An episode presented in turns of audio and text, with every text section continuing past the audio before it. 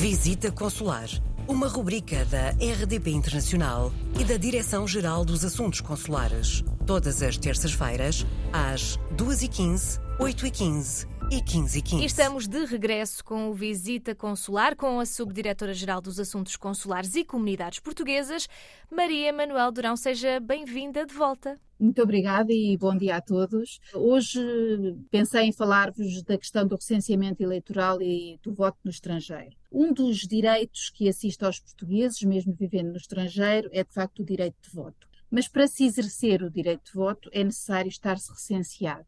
E muitas vezes só pensamos nisto quando estão marcadas eleições, mas há certos cuidados a ter para os quais gostaria de vos alertar. Uma das missões da Direção-Geral dos Assuntos Consulares e Comunidades Portuguesas, através de uma comissão específica, que é a COREP, é exatamente organizar e apoiar o recenseamento eleitoral dos portugueses no estrangeiro e garantir a realização dos atos eleitorais eh, e outros sufrágios, coordenando a organização do processo e trabalhando em estreita colaboração com a Administração Eleitoral e com a Comissão Nacional de Eleições. Em 2018 foram introduzidas importantes alterações legislativas, passando, por exemplo, a haver a inscrição automática no recenseamento eleitoral dos cidadãos portugueses residentes no estrangeiro, titulares de cartão de cidadão. O, houve também o alargamento do regime do voto antecipado e a abolição do número de eleitor, passando os eleitores a ser identificados apenas pelo número de identificação civil.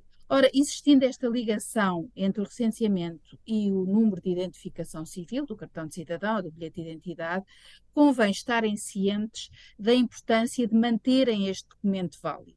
Isto porque, no âmbito do que, do que, designamos de limpeza dos cadernos eleitorais, é feita a inativação da inscrição no recenseamento eleitoral de nacionais residentes no estrangeiro que possuam documentos de identificação caducados. Naturalmente que os cidadãos nestas circunstâncias são notificados por carta, mas é bom que desde logo estejam alertados para esta situação. Depois da renovação do documento de identificação, a inscrição é automaticamente reativada.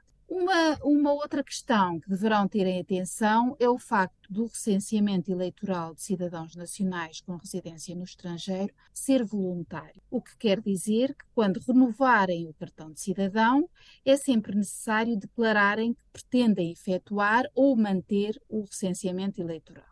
Estes dois passos, a renovação atempada do cartão de cidadão e a declaração de manutenção no recenseamento eleitoral, são fundamentais para evitar muitas vezes surpresas desagradáveis no dia das eleições. E em relação ao voto antecipado de cidadãos recenseados em Portugal, mas residentes no estrangeiro, como por exemplo nas próximas eleições para a Assembleia Legislativa da Região Autónoma da Madeira? Eh, essa, essa pergunta é particularmente relevante, tendo em atenção que estão marcadas eleições este mês na região autónoma da Madeira. Os cidadãos recenseados na região autónoma da Madeira que se encontrem deslocados temporariamente no estrangeiro, assim como os cônjuges e os parentes que residam com, com eles, podem efetivamente votar nos postos consulares portugueses entre os dias 12 e 14 de setembro, desde que se enquadrem em determinadas categorias.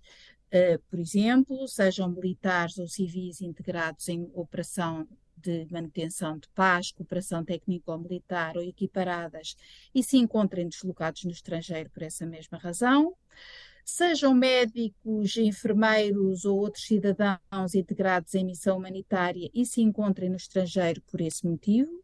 Também estão neste grupo os investigadores ou bolseiros, a instituição universitária ou equiparada localizada no estrangeiro, estudantes inscritos numa instituição de ensino superior localizada no estrangeiro e frequentem essa instituição ao abrigo de programa de intercâmbio, ou sejam membros de delegação oficial do Estado ou da região autónoma e se encontrem deslocados no estrangeiro por essa mesma razão.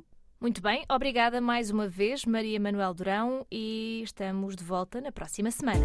Coloque as suas questões através do mail visitaconsular.rtp.pt.